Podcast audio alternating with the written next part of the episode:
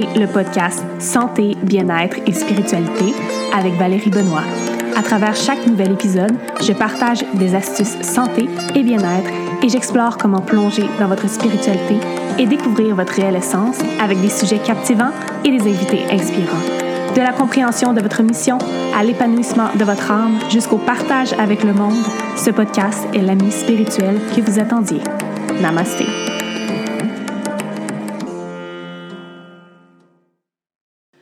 Bonjour tout le monde et bienvenue à un nouvel épisode du podcast Santé, bien-être et spiritualité avec moi-même Valérie Benoît.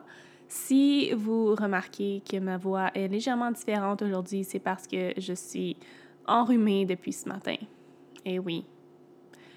On espère que je ne couvre rien parce que ça fait tellement longtemps que j'ai été malade, je ne suis jamais malade. Donc, j'envoie des ondes positives, mais c'est la raison pour laquelle ma voix est un peu différente dans l'épisode d'aujourd'hui. Mais ça ne m'arrêtera pas parce que j'ai un épisode très, très spécial à vous présenter aujourd'hui. J'ai super hâte que vous l'écoutiez, que vous plongiez à l'intérieur de toute la connaissance que je vais vous livrer aujourd'hui. Mais d'abord, je veux remercier la compagnie Foddy Foods de commanditer cet épisode Foddy Food s'engage à ramener le plaisir de manger à tous ceux qui souffrent du syndrome du côlon irritable, aussi appelé Irritable Bowel Syndrome en anglais, et tout autre malaise digestif avec une gamme d'aliments et de produits délicieux et respectueux de l'intestin, certifiés Monash et faible teneur en FODMAP. Donc, tous leurs produits sont certifiés bas en FODMAP, sans sans gluten, sans produits laitiers, sans OGM et ils sont fabriqués à partir d'ingrédients réels et qui sont soigneusement recherchés pour favoriser la santé digestive.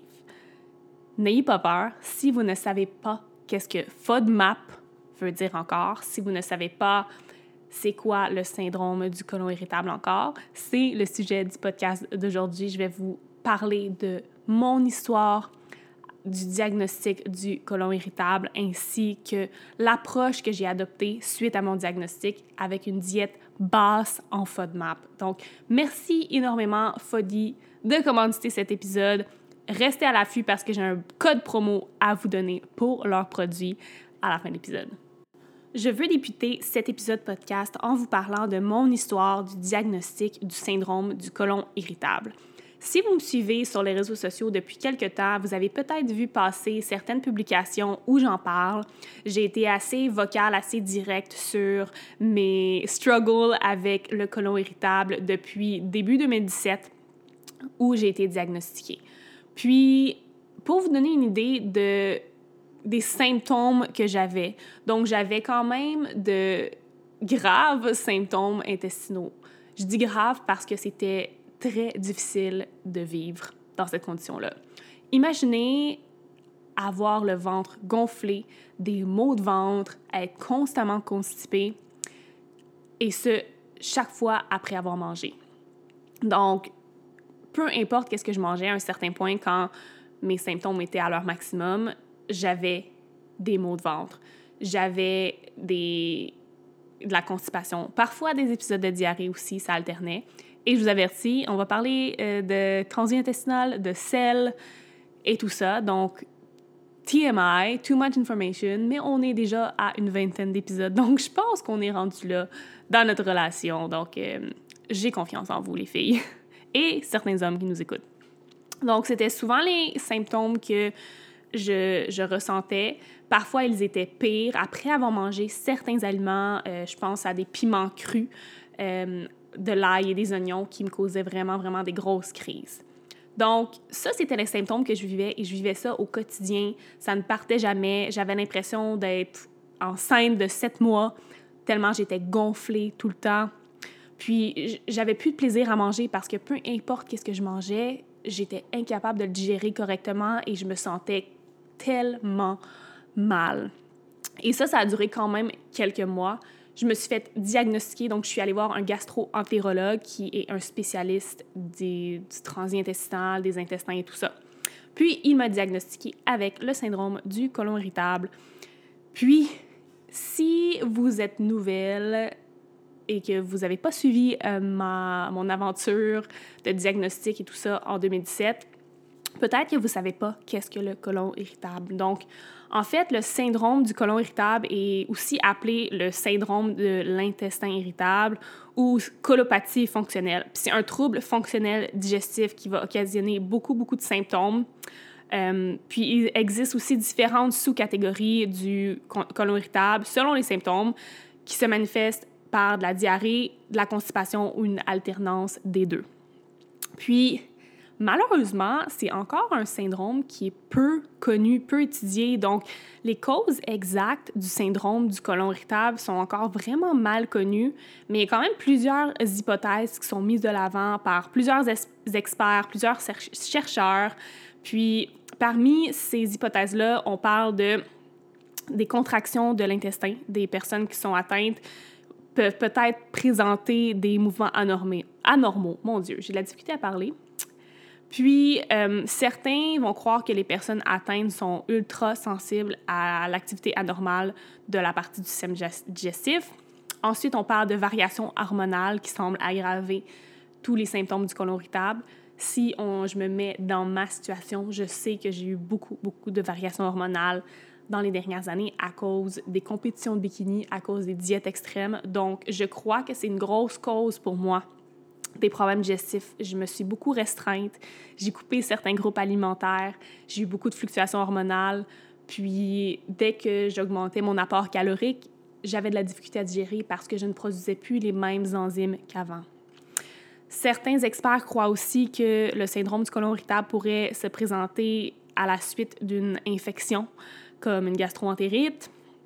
Puis, le, la plus, l'hypothèse la plus plausible, celle qui est mise de l'avant le plus, c'est, ce sont les facteurs psychologiques qui semblent vraiment avoir un gros rôle euh, dans l'apparition des, de tous les symptômes reliés au côlon irritable. Donc, Lorsqu'on parle de débalancement des taux de sérotonine, ça pourrait être à blâmer parce qu'on sait que la majorité de notre sérotonine est produite dans notre tract intestinal. Donc, s'il y a des problèmes à ce niveau-là, euh, si on a beaucoup de stress, si on a beaucoup d'anxiété, euh, notre système digestif en prend un coup.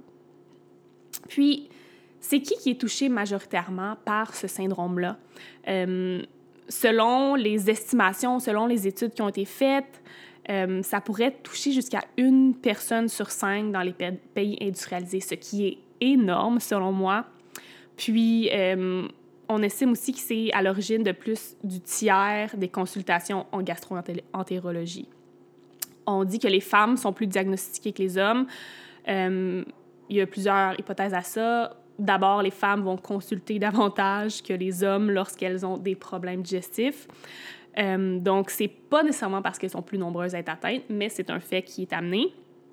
Ensuite, euh, les personnes qui ont des cycles de sommeil très irréguliers pourraient augmenter leur probabilité d'être atteints du côlon irritable parce qu'il y a des études qui ont été menées là-dessus et qui ont vu que beaucoup, beaucoup de personnes allaient avoir une augmentation de leurs symptômes lorsqu'ils ne dormaient pas bien. Puis, souvent, ce trouble-là va se développer pendant l'adolescence ou en début d'âge adulte, de ce qu'on a remarqué.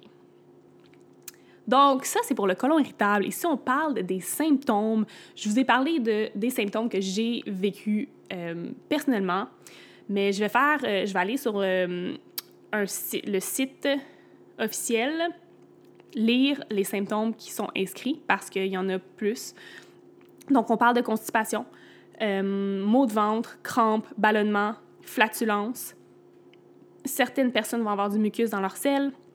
Certaines personnes vont avoir des nausées, des brûlements d'estomac lors des périodes de crise. Et les symptômes vont apparaître souvent après les repas puis ils vont généralement être absents au réveil et peuvent s'accentuer tout au long de la journée puisqu'on va consommer de la nourriture. Puis, le symptôme le plus important, en période de stress ou pendant les menstruations pour les femmes, les symptômes sont beaucoup plus susceptibles de se manifester. Comme vous pouvez remarquer, c'est un syndrome qui est accentué à cause du stress, de l'anxiété, des grosses périodes stressantes de notre vie. Et je peux en témoigner parce que lorsque j'étais à mon pire, j'étais également dans un point dans ma vie où j'étais très déprimée, j'avais peu de motivation, j'avais beaucoup de stress lié au travail, lié à mes ambitions, à ma motivation. J'étais un peu dans une période tournante où je savais pas qu'est-ce que je faisais, je savais pas si l'emploi euh, où j'étais était où je devais être réellement, si c'était qu'est-ce qui me passionnait. J'avais mille et une choses dans la tête, beaucoup de stress. Je venais juste d'emménager seule en appartement, ce qui a été un gros choc pour moi de quitter ma famille, puis d'être laissée seule à moi-même, puis rentrer dans un appartement, être seule. Bref, c'était vraiment un gros turmoil d'émotions, de questionnements, puis en étant également en préparation de compétition. Donc, en fait, j'étais dans une période où j'augmentais graduellement mes calories afin de prendre la masse musculaire et d'augmenter mon métabolisme. Puis, mon corps ne le prenait pas. Mon corps rejetait pas mal tout ce que je lui donnais. Puis je n'arrivais pas à absorber les nutriments comme il faut, à digérer comme il faut. Puis ça a été vraiment le pic du syndrome du côlon irritable pour moi. Euh, je savais que je devais changer quelque chose, que je devais essayer une approche du moins. Puis c'est là que je suis tombée sur la diète basse en FODMAP. Puis là, vous allez me demander, mais c'est quoi la diète basse en FODMAP? Parce que c'est la première question qui m'est venue à l'esprit lorsque j'ai fait des recherches sur le syndrome du côlon irritable. Donc, j'ai recherché sur Google syndrome du côlon irritable et lorsque j'ai cherché les pages et les pages qui parlaient de la diète basse en FODMAP sont sorties et je suis allée lire tout sur le sujet et je me suis dit, OK, c'est une solution, est-ce que ça va fonctionner? Je ne sais pas, mais il faut que je l'essaie. Et je veux faire un petit disclaimer ici. La diète basse en FODMAP n'est pas une diète que l'on entreprend de faire pour le reste de notre vie. C'est une diète qui est faite lors de périodes de crise, donc lorsque les symptômes du côlon irritable sont très, très, très présents et pas mal invivables. Donc, lorsque on décide de faire cette diète-là basse en FODMAP, qui n'est pas vraiment une diète. J'aime pas ça utiliser le terme diète parce que je sais que ça réfère énormément à la culture des diètes, au fait de vouloir perdre du poids. C'est plus une façon de s'alimenter qui va diminuer les symptômes. Donc, lorsque nos symptômes se sont calmés grandement et qu'on se sent mieux, il est possible de graduellement recommencer à intégrer certains aliments. Maintenant, nous allons démystifier ensemble la diète basse en FODMAP. Donc, qu'est-ce que c'est? Quand cette diète a-t-elle été lancée? Euh, quels sont les principes fondamentaux? Eh bien, c'est d'abord en 2005 qu'il y a une première définition de cette diète qui a été donnée par une nutritionniste australienne. Puis, il y a plusieurs études qui sont sorties par la suite qui ont prouvé que cette diète aidait à soulager les symptômes du syndrome du côlon irritable qui est développé par 30% des Canadiens. Donc, c'est un chiffre énorme. Puis, FODMAP est un acronyme, en fait. Puis, cet acronyme-là se compose de groupes de glucides à chaîne courte qui sont présents dans certains aliments, puis qu'une fois rendus dans l'intestin, sont faiblement absorbés et sont alors utilisés comme nourriture pour les bactéries de notre système digestif. Donc, on parle de glucides fermentescibles, puis, ce sont des glucides qui vont être transformés par les bactéries du côlon et qui vont provoquer souvent une série de symptômes qui sont typiques du côlon irritable, comme des gaz, des ballonnements, des douleurs abdominales, etc. Donc, on va parler du fameux acronyme maintenant, FODMAP. Donc, F-O-D-M-A-P. Quelles sont ces lettres? Donc, le F, je viens tout juste de le mentionner, on parle de fermentescible. Donc, dans sa définition la plus simple, c'est qu'ils subissent une fermentation par les bactéries. O sont les oligosaccharides, soit les fructanes et les galacto-oligosaccharides. D sont les disaccharides, soit le lactose. M, les monosaccharides, soit le fructose en excès ou le glucose. Le A est pour et, and en anglais, Puis le P pour les polyols, et dans les polyols, ça comprend le sorbitol, le mannitol, le xylitol et le maltitol. Je suis au courant que ça peut être des termes qui sont très compliqués à retenir, puis ne vous inquiétez pas, je vais vous laisser beaucoup, beaucoup de ressources dans les notes du podcast. Donc, vous allez pouvoir cliquer sur ces ressources-là et aller explorer davantage sur le régime bas en FODMAP, lire davantage sur le syndrome du côlon irritable afin de voir si ça s'applique à vous, si ça s'applique à quelqu'un que vous connaissez ou tout simplement pour en apprendre plus sur le sujet. Donc, je vais vous donner quelques exemples maintenant des aliments qui seraient haute teneur en FODMAP sur lesquels il faut faire attention ou complètement éliminer lorsqu'on suit une diète basse FODMAP. Donc, pour les oligosaccharides, on parle de tout ce qui est blé, orge, seigle, les oignons, les poireaux, l'ail, des échalotes, artichauts, betteraves, des petits pois, pistaches, des cachous, légumineuses, lentilles et pois chiches. En ce qui concerne les disaccharides, soit le lactose, on parle de tout ce qui est lait, fromage frais non affiné. Donc, on évite le lactose au complet dans cette diète-là. Pour les monosaccharides, on parle du fructose lorsqu'il est consommé en excès et plus particulièrement de fruits comme les pommes, les poires, les mangues, cerises, melons d'eau, les asperges, le sucre de table, les pois mange-tout, le miel et tout type de sirop, glucose, fructose.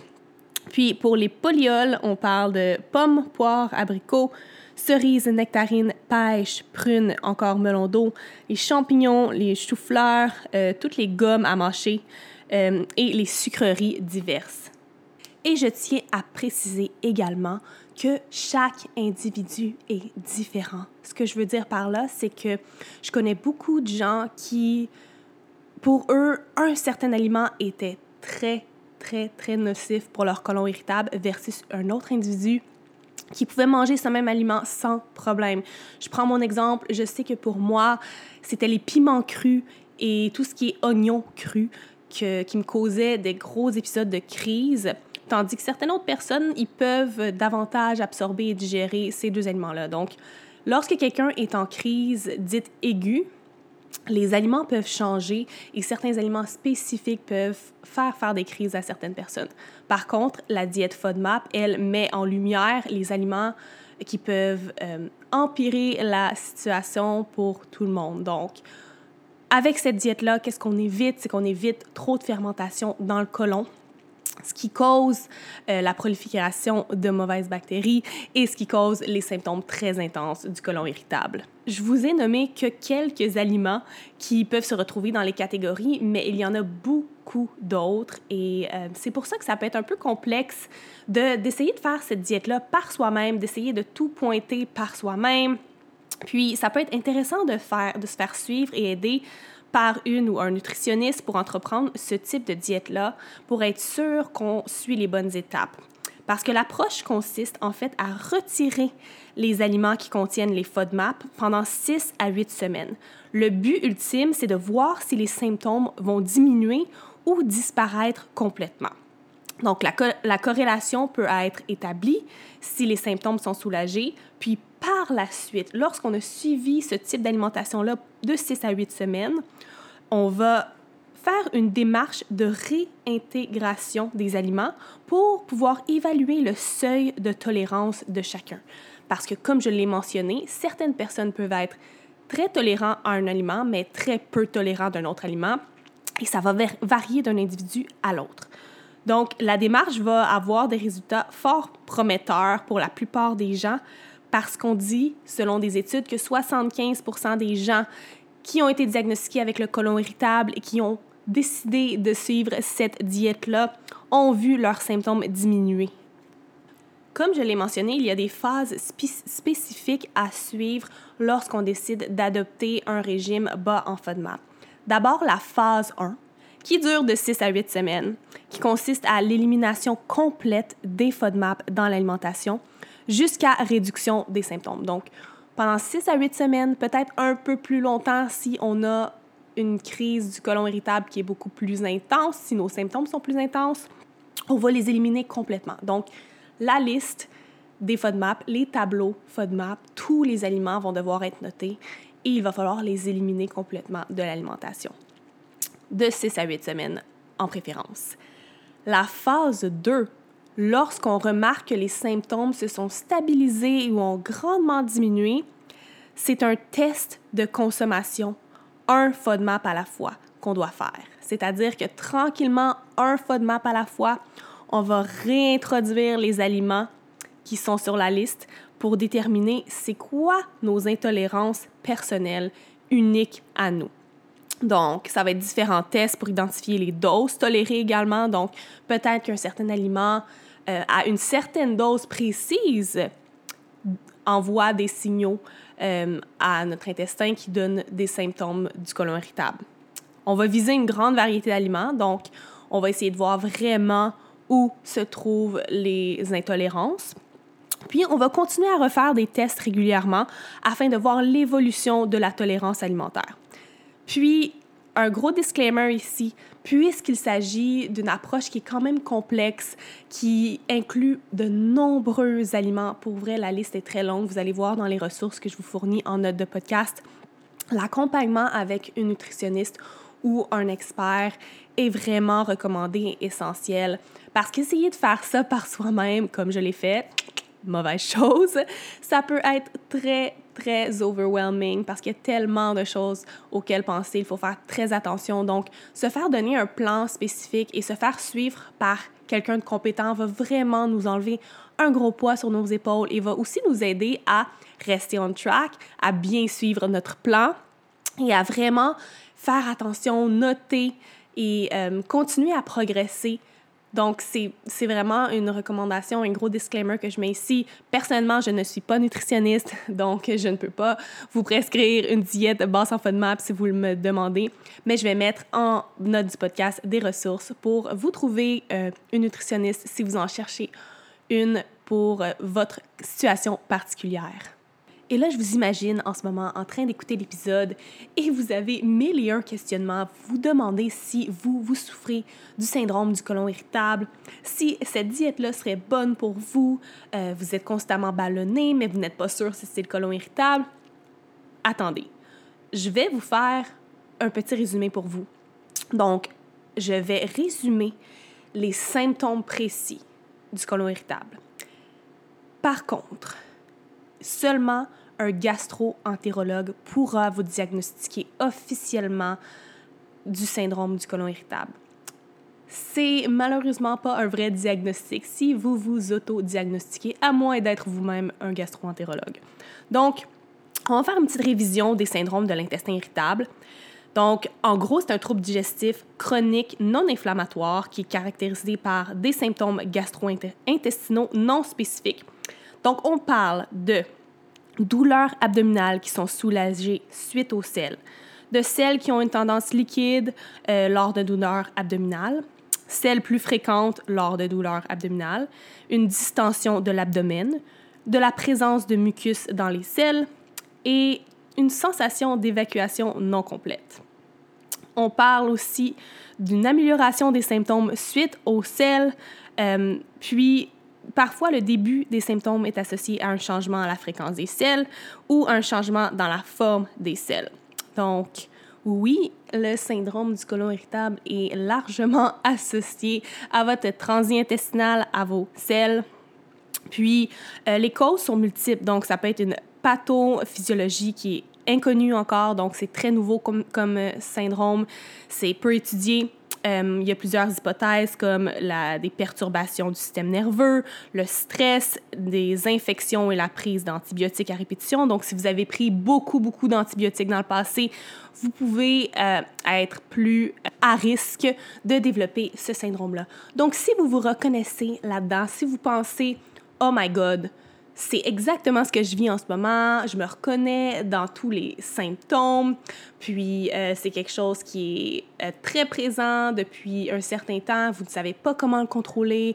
Vous avez de la difficulté à le contrôler. Eh bien, je vous recommande fortement, si c'est possible pour vous, de prendre un rendez-vous chez un gastro-entérologue.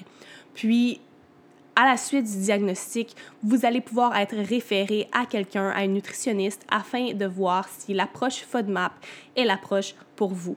Mais puisque je sais qu'on est au Québec et que le système de santé peut parfois être complexe, qu'il peut être très long avant d'obtenir un rendez-vous et que bien sûr des symptômes, on aime ça qui euh, se stabilisent rapidement, surtout si ça nous donne beaucoup de difficultés, si on souffre beaucoup. Donc, il y a quelques recommandations qui sont présentées, euh, des recommandations nutritionnelles qui permettent du moins de stabiliser euh, les symptômes, surtout lorsqu'on est en grosse période de crise, si c'est très fréquent. Donc, euh, faites bien attention à ce que je vais dire. Prenez des notes si, si ça vous regarde, si vous voulez aider vos symptômes.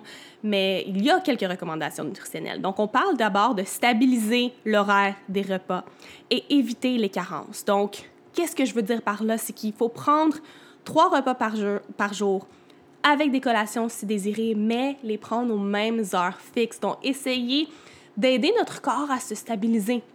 Puis lorsqu'on a un horaire de repas fixe, notre corps va sécréter les hormones de faim au moment approprié. Ça va être beaucoup plus facile de débuter le processus de digestion pour le corps puisqu'il sait exactement quand il est nourri. Donc, truc numéro un. Puis éviter les carences, c'est il faut essayer d'avoir tous les bons apports en vitamines et minéraux. Donc, si c'est quelque chose qui est possible pour vous de prendre des, une multivitamine, de se supplémenter si vous savez que vous avez tendance à faire des carences en fer, en vitamine B12, si vous avez un régime végétarien ou végétalien. Donc, bien prendre ça en considération pour éviter d'être en carence nutritionnelle. Deuxième truc, c'est avoir une bonne hygiène de vie générale. Donc, qu'est-ce que je veux dire par là? Une bonne hygiène de vie, on parle du stress, de l'activité physique, on parle de comment on mène notre vie en général. C'est sûr que si vous vous couchez à chaque jour à 3-4 heures du matin, que vous faites le party à chaque week-end, que vous buvez de l'alcool, que vous mangez beaucoup d'aliments transformés, que vous mangez à des heures qui sont pas fixes du tout, donc vous avez un horaire de repas qui est très irrégulier.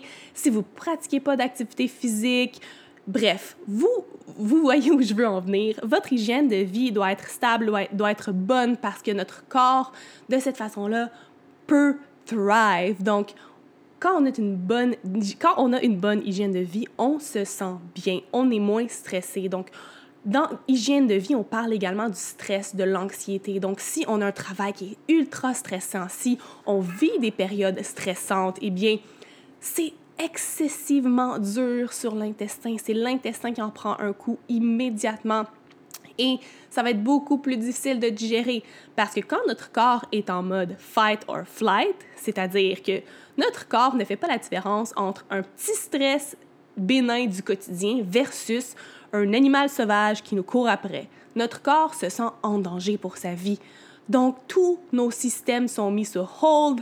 On sécrète du glucose dans, notre, dans, dans le sang prêt à fuir l'ennemi, c'est immédiatement notre système digestif est mis à off parce que notre corps veut garder l'énergie pour survivre. Donc, il ne veut pas mettre de l'énergie à digérer, à digérer nos aliments. Donc, vous voyez un peu comment le système digestif est immédiatement impacté lors de stress quotidien. Donc, pratiquez la méditation, pratiquez la pleine conscience. Si vous savez à quel point la pleine conscience a complètement transformé mon syndrome du côlon irritable. Je dois avouer qu'en plus de suivre la diète FODMAP, d'incorporer à chaque jour de la méditation, des moments de pleine conscience où j'allais écrire dans mon journal, où j'allais faire des exercices de respiration, où j'allais tout simplement être présente lorsque je prends une marche en nature ou peu importe, ça a énormément diminué mon stress quotidien, ce qui a fait que tranquillement, mes symptômes se sont diminués également. Pardon, j'ai oublié d'enlever les notifications de mon téléphone podcast live, on fait des petits oublis parfois. Donc, c'est ce que je veux dire par avoir une bonne hygiène de vie. Donc, si euh, vous avez tous les symptômes du côlon irritable, si vous êtes reconnu dans tout ce que je dis depuis le début de l'épisode, mais que vous faites un pas en arrière et que vous analysez votre hygiène de vie et que vous remarquez que vous êtes vraiment pas tant sur la coche que ça, je vais utiliser l'expression ici, je vais me permettre, eh bien, commencez d'abord par améliorer ce côté-là avant peut-être de vous lancer tout de suite dans la diète FODMAP, avant d'essayer de, trouver un diagnostic. Donc, une hygiène de vie va avoir un impact direct sur votre digestion. Un autre petit truc, c'est bien sûr d'éviter les aliments qui vont causer des inconforts. Donc, je pense qu'on est tous et toutes au courant que certains aliments dans notre diète quotidienne ne fonctionnent tout simplement pas avec nous. Donc moi, je prends mon exemple. Je sais que pour moi, c'est impossible de manger des piments crus et de l'oignon cru. Ce sont les deux aliments qui me causent automatiquement des symptômes. Si j'en mange en quantité suffisante, je peux même faire une crise du côlon irritable assez rapidement. Donc, je sais pour moi des éviter ou de, si j'en mange, il faut qu'il soit bien cuit, comme très bien cuit. Donc, si vous avez en tête des aliments que vous savez qui vous causent de l'inconfort, pourquoi continuer à en manger? Il faut les éliminer.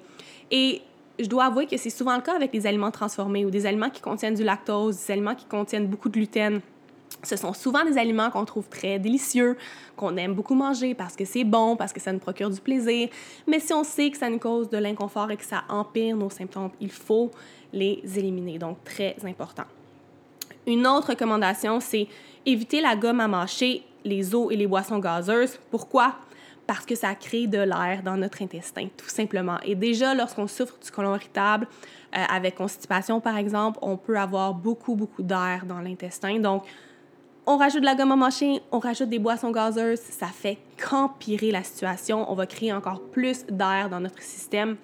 Donc, même de l'eau Perrier, je sais que c'est excellent. Souvent, on peut même penser que ça va atténuer les symptômes parce qu'on est habitué de penser que lorsqu'on a mal au ventre, lors d'une gastro par exemple, lorsqu'on boit des boissons gazeuses, ça va atténuer les symptômes. Mais ce n'est pas d'une gastro qu'on parle, on parle du côlon irritable. Donc, boissons gazeuses, gomme à mâcher à éviter complètement. Ensuite, c'est important de tenir compte des allergies et intolérances alimentaires. Donc, si on est déjà allé faire faire des tests d'intolérance, des tests d'allergie, c'est important de suivre euh, les recommandations. Je crois que ça, ça va de soi. On va éviter les produits avec des édulcorants, donc les polyols, donc tout ce qui est faux sucre. Euh, même le stevia, je dirais faire attention parce que malgré que ce soit encore très peu étudié, euh, on a peu de résultats long terme là-dessus, on sait que ça peut avoir un impact sur la microbiome. Donc, je me prends comme exemple, j'ai eu une phase dans le fitness où j'ai consommé énormément de faux sucre. Je parle de Splenda, de barres protéinées, les suppléments, qui contiennent beaucoup de faux sucre, beaucoup d'aspartame, de la gomme en masse, tout ce qui est sans sucre parce que ça n'a pas de calories. J'en consommais en quantité illimitée parce que je me, dirais, je me disais qu'il n'y avait pas de calories, donc il n'y avait pas d'impact. Mais je dois avouer que ça a empiré ma situation avec ma digestion énormément. Donc, on fait très attention au faux sucre, même si les études ne sont pas encore 100% là-dessus. Il y a clairement un impact sur la microbiome, sur les bactéries intestinales, donc on évite ça. On va modérer l'apport en matière grasse parce que c'est également prouvé que manger trop gras, surtout lorsqu'on parle de mauvais gras comme gras trans, euh, ça va être très, très difficile à digérer. Donc, les gras, en fait, euh, sont le macronutriment qui est le plus lent à digérer par le corps. Donc, un gramme de lipides contient 9 calories versus un gramme de glucides ou un gramme de protéines qui en, qui en contiennent 4. Donc, le corps prend beaucoup, beaucoup plus de temps à digérer les matières grasses. Donc, si on mange une diète qui est plus haute en matière grasse, une diète de style keto par exemple ou paléo, dans laquelle on inclut beaucoup, beaucoup, beaucoup d'aliments gras, notre corps digère beaucoup plus lentement et demande beaucoup, beaucoup plus d'énergie à notre corps à digérer tout ça parce que c'est plus dense. Et déjà, si on a des problèmes de digestion, notre système travaille déjà rapidement, euh, je veux dire, travaille déjà beaucoup, beaucoup, beaucoup. Euh, et demande plus d'énergie pour break down la nourriture. Donc, si on décide de faire un régime qui est très haut en lipides, ça va être beaucoup plus difficile pour notre système digestif. Donc, on essaie d'éviter trop de lipides, trop de matières grasses euh, pour la digestion. Ensuite, bien sûr, on veut réduire la consommation d'alcool. On sait que l'alcool, il n'y a rien de bon dans l'alcool. Ça nous fait passer un bon temps, mais à part ça, absolument rien de bon. Et bien sûr, ce n'est vraiment pas bon pour la digestion. Et le café, le café, c'est très acide pour l'estomac. Et même ceux qui ne souffrent pas du côlon irritable peuvent s'en rendre compte souvent que le café peut causer des petits inconforts abdominaux, euh, des reflux acides, bref. Le café, c'est bon, ça nous donne de l'énergie, mais ce n'est pas l'idéal pour la digestion. Donc, on évite le café. Euh, même certains thés caféinés sont à éviter. Puis, le dernier petit truc, il faut faire attention aux fibres insolubles selon la tolérance. Donc, la consommation de fibres, c'est excellent, mais trop de fibres insolubles peuvent empirer les épisodes de constipation. Donc, si on est en crise du côlon irritable, on veut au moins diminuer euh, cette quantité de fibres-là. Finalement, si vous voulez débuter la diète basse en FODMAP et vous voulez un outil qui va vous tenir accountable, qui va vraiment vous aider, qui va vraiment vous permettre de tout noter, de tout garder en note, je vous suggérerais l'application de Monash University, qui est une application qui vous aide à traquer votre diète FODMAP. Donc, c'est une application payante, mais c'est vraiment complet. J'ai une amie qui l'utilise présentement et chaque jour, vous avez un petit journal alimentaire, vous notez qu'est-ce que vous avez mangé, vous notez les symptômes, vous notez même vos sels, donc c'est super complet. Puis en fait, la Monash University est une université qui a développé euh, beaucoup, beaucoup sur la diète FODMAP et sur comment l'approcher. Donc, je vais également mettre le lien de l'application dans les notes du podcast si c'est quelque chose qui vous intéresse, si vous voulez un outil qui est pratique et pas très, très dispendieux pour vous aider à débuter l'approche alimentaire basse en FODMAP et vous garder en track. Donc, euh, je suggère définitivement cette application-là. Maintenant, je suis allée sur Instagram et j'ai demandé à mes abonnés s'ils avaient des questions au sujet du colon irritable ou bien de la diète basse en FODMAP. Et j'en ai reçu quelques-unes que je lis pour la première fois à l'instant. Donc, je vais tenter, du mieux de mon pouvoir, d'y répondre. J'ai une première question qui vient de ma cliente Audrey Turgeon. Audrey me demande quels sont les symptômes que tu avais et où et où que tu as encore maintenant? Donc, j'en ai parlé en début de podcast, mais je peux faire un bref résumé et euh, les renommer une fois de plus. Donc, dans mon cas, c'était beaucoup, beaucoup de crampes abdominales, euh, surtout après avoir mangé. Également, euh, euh, constipation. C'était, je te dirais, mes deux principaux symptômes. J'avais également parfois beaucoup de reflux acide et j'avais beaucoup de stress. En fait, c'était le symptôme principal qui engendrait tous les autres symptômes intestinaux. Will G. Baramba Lifestyle me demande est-ce que la consommation d'aliments industriels issus de l'industrie du fitness, barres protéinées, whey, etc., ont aggravé tes problèmes digestifs? En fait, je dirais pas qu'ils ont aggravé mes problèmes digestifs parce que je peux pas m'assurer que c'était la cause principale. Puis, lors de ma période de crise du côlon irritable, en fait, je ne consommais pas de barres protéinées et je consommais seulement une protéine whey qui ne m'avait jamais causé de problème. Par contre, j'ai éliminé complètement la protéine whey et j'ai changé pour une protéine végétale. En plus, à l'époque, j'étais suivie par un coach de fitness pour ma nutrition, puisque je me préparais éventuellement à une compétition. Et il m'avait conseillé euh, à ce sujet-là, il m'avait dit de couper tout produit laitier, même les protéines de type whey. Euh, je sais que les barres protéinées peuvent être très nocive lorsqu'il est question du côlon irritable parce que la plupart du temps, les barres protéinées euh, du monde du fitness, euh, elles contiennent énormément beaucoup de fibres. Si je prends la barre Quest, par exemple, je crois qu'elle a 12 grammes de fibres. Je pense qu'elle en a déjà eu jusqu'à 17, mais ils ont réduit. Donc, non seulement elles ont beaucoup, beaucoup de fibres, mais en plus, elles contiennent de la protéine whey, des fois des blends de protéines. Donc, on n'a pas seulement de la protéine whey isolée, mais on a de la concentrée, euh, qui est un peu plus grasse, un peu plus haute en sucre et moins filtrée. Euh, donc, ça peut être juste un mélange qui est vraiment pas trop intéressant pour notre intestin, surtout si on a l'intestin irritable. Donc, je dirais que tout ce qui est issu de, suppléments, donc on parle de d'édulcorants artificiels, de, de produits euh, de whey, puis euh, barres protéinées, tout ça, ce serait à éviter pour le côlon irritable. Ensuite, il y a Sandra qui me demande est-ce que l'alimentation low FODMAP t'a vraiment aidé? Eh bien oui, l'alimentation low FODMAP m'a vraiment aidé. J'ai fait cette alimentation-là justement pendant, je dirais que c'était même plus que huit semaines, c'était peut-être trois mois en fait. Euh, puis, je dois dire que j'étais également en préparation de compétition. Donc, vers la fin, je mangeais moins et je mangeais seulement certains types d'aliments que je savais qui étaient sûrs pour moi. Donc, en fait, j'ai suivi la diète à la lettre pendant environ trois mois. Puis après ça, eh bien, dû à un déficit calorique très prolongé, je mangeais juste selon un plan alimentaire qui n'incluait aucunement aucun aliment FODMAP. Donc oui, ça m'a vraiment aidé. Il y avait également le fait que je mangeais moins. Donc, euh, lorsque j'étais en période de crise, je mangeais plus que mes besoins. Donc, j'étais en prise de masse, ce, que, ce qui veut dire que je mangeais en surplus calorique et mes intestins n'étaient vraiment pas contents. Et sachez que le corps humain veut maintenir. Il ne veut pas être en déficit calorique et il ne veut également pas être en surplus calorique. Le corps humain aime être en maintenance et ce qui est idéal, c'est manger intuitivement et écouter ses signaux. Donc, quand je mangeais au-dessus de ma faim, simplement pour essayer de prendre la masse musculaire, mon corps avait de la difficulté à break down toute la nourriture et à l'assimiler comme il faut et ça faisait qu'empirer mes symptômes digestifs. Donc oui, la diète euh, basse en FODMAP m'a réellement aidé et elle a réellement aidé plusieurs personnes que je connais. Présentement, ma meilleure amie, Justine, euh, souffre du côlon irritable. Et elle a eu une période de crise assez intense et elle a téléchargé l'application Monash, euh, puis ça l'a vraiment, vraiment aidé. Donc, oui, si vous euh, hésitez encore, ce type d'alimentation-là est prouvé, selon des études, à aider au moins 75% des personnes qui l'essaient. Donc, euh, ça vaut la peine de l'essayer. Ensuite, euh, Sandra me demande aussi, peux-tu manger à nouveau des légumineuses parce que je crois que tu es végane? En fait, oui, j'ai été végane pendant un certain temps. Maintenant, je suis plutôt végétarienne, malgré que j'aime pas trop ça me mettre de label.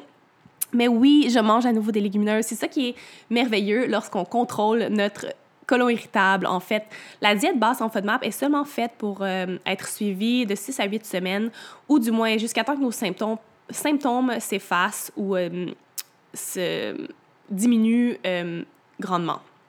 C'est-à-dire que maintenant, j'ai très rarement des crises de colon irritable, simplement dans des périodes de ma vie qui sont ultra stressantes, ce qui arrive peu souvent parce que j'ai beaucoup d'outils maintenant pour contrer ces épisodes-là, euh, grâce à la pleine conscience, la méditation, le yoga.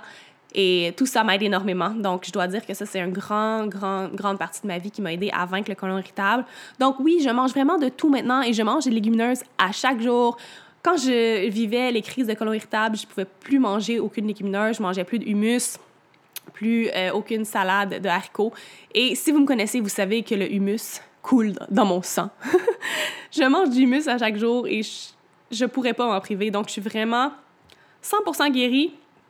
Du moins, en ce moment, ça fait très longtemps que j'ai pas vécu de crise. Puis, je peux manger vraiment qu'est-ce que je veux. C'est sûr que par choix, je ne mange pas de viande, euh, je ne mange très peu de produits laitiers. Je vais manger des produits laitiers quand il en contient, dans, parfois dans certains desserts. Euh, mais sinon, je mange des œufs, euh, je mange toutes les légumineuses, tous les légumes, tous les fruits que je désire. Maintenant, JBTZZ, je ne sais pas comment prononcer ce nom d'utilisateur-là, mais elle n'a pas une question, mais elle dit J'ai un commentaire, j'ai complètement guéri mon IBS avec l'aloès en capsule.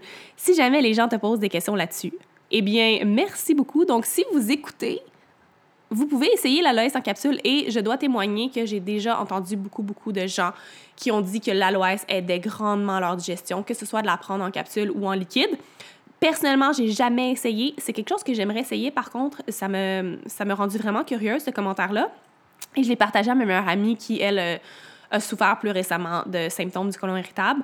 Donc, euh, merci beaucoup pour ce commentaire et euh, soyez alerte et notez ça, capsule d'aloès ou aloès pour vaincre ou pour aider les problèmes digestifs. Julie Leblanc me demande As-tu déjà essayé la glutamine? Il paraît que ça peut être très bon à long terme. Oui, Julie, j'ai pris de la glutamine pendant très, très longtemps. Et non seulement ça, mais la glutamine est très prisée dans le monde du fitness pour être essentielle à la récupération. Mais la glutamine, oui, la glutamine est un supplément qui est, qui est vraiment excellent pour la santé intestinale. En fait, euh, la glutamine va vraiment contribuer à diminuer, diminuer la porosité de la muqueuse intestinale. Donc, elle, elle va être très utile dans le traitement de nombreuses maladies comme les maladies auto-immunes ou les maladies inflammatoires chroniques de l'intestin, même les gens qui vivent la maladie de Crohn, euh, de la rectocolite hémorragique, euh, des colites ulcéreuses. Donc, c'est excellent, même pour les, justement les personnes qui vivent de plus graves problèmes intestinaux. Euh, puis en plus, la glutamine euh, va aider à réguler l'équilibre acido-basique de l'organisme. Donc, ceux qui souffrent beaucoup de reflux acide, qui ont naturellement le corps très acide, ça va être excellent. Donc, oui, la glutamine, c'est un supplément que je recommande. Euh, concernant les doses, ça va être personnel à vous. Ça va être à voir avec un conseiller en supplément, euh, avec peut-être votre médecin, votre gastro-entérologue. Mais en plus, la glutamine, c'est un supplément qui est très, très abordable, qui est facile. Vous pouvez le trouver facilement dans tous les bons magasins naturels ou de suppléments euh, ou en ligne. Puis, pas mal toutes les marques que je connais sont de bonne qualité, c'est simple.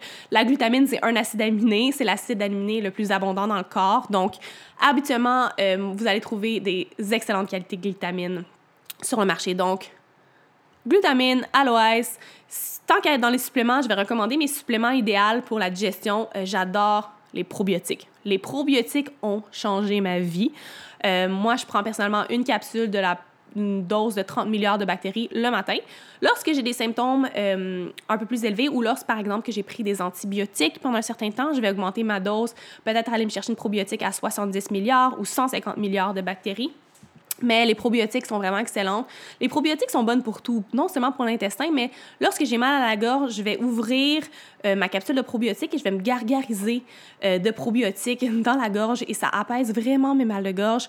certaines personnes vont, vont même les, utiliser les probiotiques pour des otites. Bref, les probiotiques sont des bonnes bactéries. Ça peut être utilisé pour guérir plein de choses beaucoup plus loin que juste les intestins. Euh, quelque chose qui m'aide beaucoup aussi, c'est le vinaigre de cidre de pomme le matin, mélangé dans de l'eau tiède avec euh, du jus de citron frais, euh, un peu de curcuma, de poivre noir pour activer le curcuma, du piment de cayenne et de la cannelle. Donc, un petit cocktail super bon pour la digestion, facile à faire le matin. Donc, ça, ce serait mes petites recommandations suppléments puis, si vous en avez d'autres, n'hésitez pas à venir m'écrire ou euh, à laisser une review du podcast et à partager votre expérience et qu'est-ce qui vous a aidé, vous, à guérir vos symptômes intestinaux. Donc, c'était tout pour les petites questions que j'ai reçues euh, par rapport au colon irritable ou à la diète basse en FODMAP. Il y a une question, par exemple, qui revient souvent. Puis, les gens me demandent OK, la diète en basse en FODMAP, c'est super. Par contre, je dois éliminer beaucoup de mes aliments préférés, beaucoup de collations, beaucoup de sauces. Puis euh, j'ai de la difficulté à faire ça parce que c'est des choses que j'aime beaucoup ajouter à mon alimentation. Et je vous comprends totalement parce que l'alimentation, c'est censé être une source de plaisir également. Puis c'est pour ça que je me suis associée avec Foddy Foods pour cet épisode-là. Donc, je veux leur faire un autre gros shout-out puis les remercier de commanditer cet épisode-là parce que Foddy Foods est une solution pour vous, euh, messieurs et mesdames qui souffrez du côlon irritable ou qui souffrez de problèmes gastro-intestinaux ou de problèmes intestinaux récurrents. Parce que Foddy s'engage à ramener le plaisir de manger pour tous ceux qui souffrent du syndrome du côlon irritable ou IBS en anglais ou d'autres problèmes digestifs avec une gamme de délicieux aliments, produits, sauces qui sont tous respectueux de l'intestin et qui sont certifiés Monash, donc à faible teneur en FODMAP. Puis, comme je l'ai mentionné, ils sont tous certifiés bas en FODMAP, donc vous êtes assuré qu'ils sont approuvés. Ils sont sans gluten, sans produits laitiers, sans OGM et ils sont fabriqués à partir d'ingrédients, de vrais ingrédients et sont soigneusement recherchés pour favoriser la santé digestive. Donc, Foddy Foods ont une gamme de produits tels que des sauces, des marinades, des collations, des vinaigrettes. Ils ont même des petites barres qui sont absolument délicieuses. J'ai adoré leur salsa. Oh my god! Ainsi que leur sauce barbecue pour faire du tofu barbecue. Vraiment délicieux.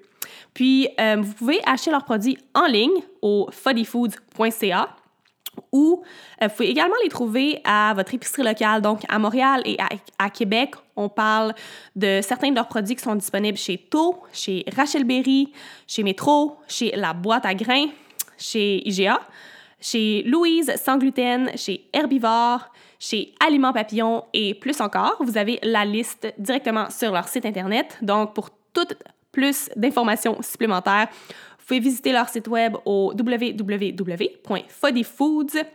Foddy, c'est F-O-D-Y, foods, F-O-O-D-S.ca.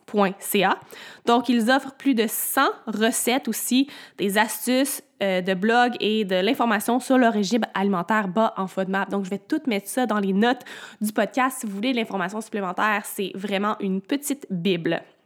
Puis, en exclusivité, je vous offre mon petit coupon pour 15% de réduction sur votre première commande chez Foddy. Donc, si vous voulez faire le plein de sauces, de collations, euh, tout ça, et vous voulez vous assurer que ce sont des produits qui sont sains pour votre intestin, eh bien, I got you. Donc, vous pouvez utiliser mon code Valérie15 lorsque vous passez votre commande pour chez Foddy Foods, donc sur leur site internet foddyfoods.ca. Donc, un beau petit 15% pour vous, euh, profitez-en parce que pour vrai, j'ai moi-même essayé les produits, donc je, ne, vous parlerai pas des produits si je ne les avais pas essayés. Comme je vous ai dit, j'ai vraiment adoré. Euh, j'utilise aussi leur vinaigrette en ce moment euh, à la moutarde au miel sur ma salade, vraiment délicieux. Et aucun symptôme intestinaux parce que la plupart de leurs produits également n'utilisent pas d'oignons ni d'ail, qui sont souvent les deux culprites pour le côlon irritable. Si vous avez toute autre question sur le syndrome du côlon irritable, la diète basse en FODMAP, sur mon histoire, n'hésitez pas à venir m'écrire, soit via courriel, soit via mon Instagram. Donc, mon courriel est le hello à commercial et mon Instagram, le à commercial. Également, si vous écoutez le podcast en ce moment, ça serait vraiment super que vous preniez un petit screenshot et que vous euh, le publiez dans votre story Instagram en me taguant et en taguant également Foddy Foods. Donc, leur compte Instagram est à commercial Foddy Foods, F-O-D-Y, F-O-O-D-S. Et euh, ça va nous faire super plaisir d'aller vous jaser, de voir qui écoute l'épisode. Ça fait toujours, toujours, toujours plaisir. Euh, plus, plus je, je, vois ce genre de message-là, plus ça m'encourage à continuer à vous faire de super épisodes, comme celui d'aujourd'hui, qui était quelque peu différent, mais pour vrai, moi, je suis quelqu'un d'authentique et je suis quelqu'un qui adore partager son expérience. J'aime ça être vulnérable et moi, il n'y a pas de problème à vous partager mes épisodes avec le colon irritable, comment ça a débuté. Et je sais que lorsque j'ai partagé pour la première fois cette histoire-là sur mon ancien compte Instagram, j'ai eu tellement de messages de femmes qui vivent avec des problèmes digestifs à chaque jour. Puis, j'ai l'impression que c'est quelque chose qui est de plus en plus fréquent parce que notre société est de plus en plus stressée et anxieuse. Puis les problèmes digestifs, c'est un problème de stress en majorité. Donc, oui, il y a certaines parties qui sont liées à ce qu'on mange, mais ça, c'est lié à notre hygiène de vie à 80% je dirais, surtout à notre horaire quotidien, à comment on gère notre stress, comment on planifie notre journée. Tout ça, c'est lié et ça vient jouer sur notre santé intestinale. Donc, Sachez que vous n'êtes pas seul. Sachez que c'est possible de diminuer vos symptômes, euh, que ce soit en suivant la diète basse en FODMAP que je recommande à 100%, mais également en incorporant des pratiques de pleine conscience, en faisant attention à ce que vous consommez, autant lorsqu'il est question de nourriture, mais autant lorsqu'il est question de la consommation d'informations. Qu'est-ce que vous avez qui vous stresse autour de vous? Prenez, prenez bien attention aux stresseurs de votre quotidien. Parfois, ils peuvent sembler vraiment, vraiment subtils, mais ils peuvent vous causer un stress et ils peuvent empirer votre situation intestinale. Donc, je, je vous implore de commencer à analyser un peu plus votre quotidien et d'essayer de faire des liens de euh, votre, santé, votre santé digestive versus comment ça se passe dans votre quotidien, comment ça se passe au niveau de votre mental. Puis, essayez d'incorporer un peu de méditation chaque, matin, un petit 5 minutes de méditation un petit, un petit peu d'écriture dans votre journal, des exercices de respiration. Bref, tout ça va vous aider grandement à apaiser vos symptômes. Puis bien sûr, euh, toutes les ressources concernant la diète basse en FODMAP, l'application Monash et euh, toute l'information pour le site de Foddy Foods va être dans les notes du podcast. Donc, vous allez pouvoir vous amuser à aller lire sur le sujet. Et encore une fois, je vous invite à m'écrire si vous avez des questions supplémentaires ou si vous voulez également me partager votre histoire. J'adore, j'adore lire vos témoignages. Puis, euh, ça me fait toujours plaisir. Donc, ne soyez jamais gênés de venir m'envoyer un petit DM ou un petit courriel.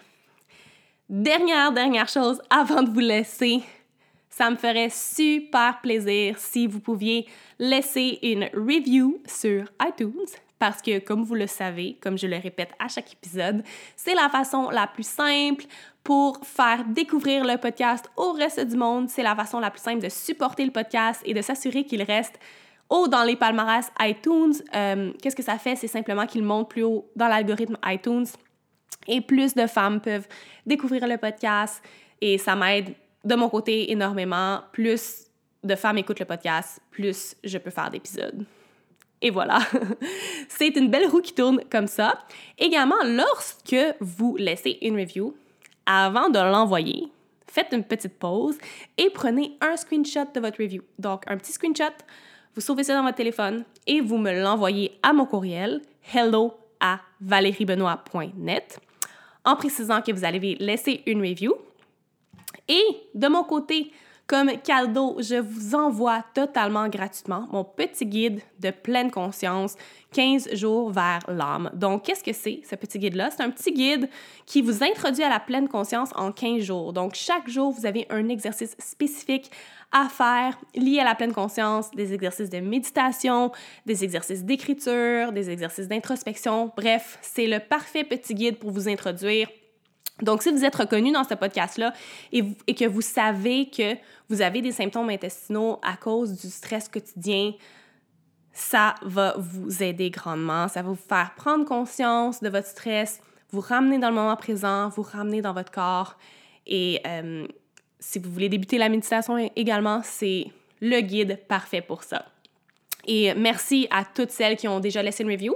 On approche bientôt le 100 reviews. Je crois qu'on est à 75 ou 76. Et lorsqu'on va atteindre le 100 reviews, je prévois faire un giveaway. Donc, celles qui n'ont pas encore laissé de reviews, vous savez quoi faire. Ça va me faire extrêmement plaisir.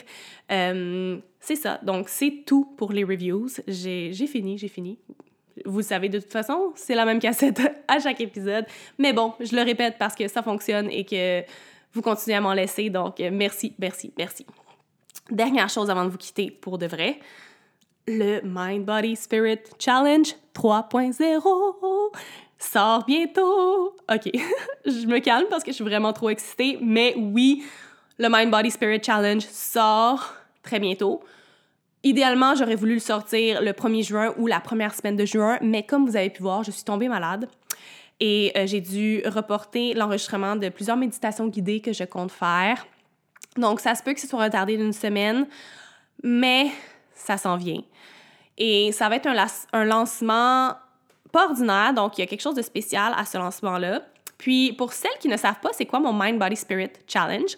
C'est un challenge de pleine conscience de 28 jours qui inclut une communauté sacrée de belles femmes. Donc, toutes les participantes sont sur un groupe Facebook euh, où vous pouvez connecter, vous pouvez discuter du challenge. Et chaque jour, c'est un peu comme mon guide de pleine conscience, mais vraiment différent. Donc, euh, plus d'interaction et un peu plus, euh, plus précis. Donc, je vous partage mes méditations guidées. c'est sur une plateforme complètement différente. Donc, je vous invite à aller sur mon Instagram et cliquer sur le petit icône challenge dans mes insights et vous allez voir tous les témoignages des, des femmes qui ont participé aux éditions antérieures. Puis, euh, c'est, ce tout ce que je vous dis pour le moment. Donc, il sort extrêmement bientôt. Pour celles qui sont intéressées, vous pouvez aller sur mon site Internet, vous inscrire à une de mes gratuités. Comme ça, vous allez être ajouté sur ma liste de emails. Et lorsque ça sort, vous allez être les premières averties. Vous allez pouvoir vous inscrire et avoir un merveilleux 28 jours de paix et de pleine conscience en compagnie de d'autres femmes merveilleuses. Donc, j'espère que vous avez apprécié l'épisode d'aujourd'hui. Et je, vous envoie tout mon amour, toutes mes ondes positives, toute ma compassion, toute ma lumière. Et on se dit à un prochain épisode. Namaste!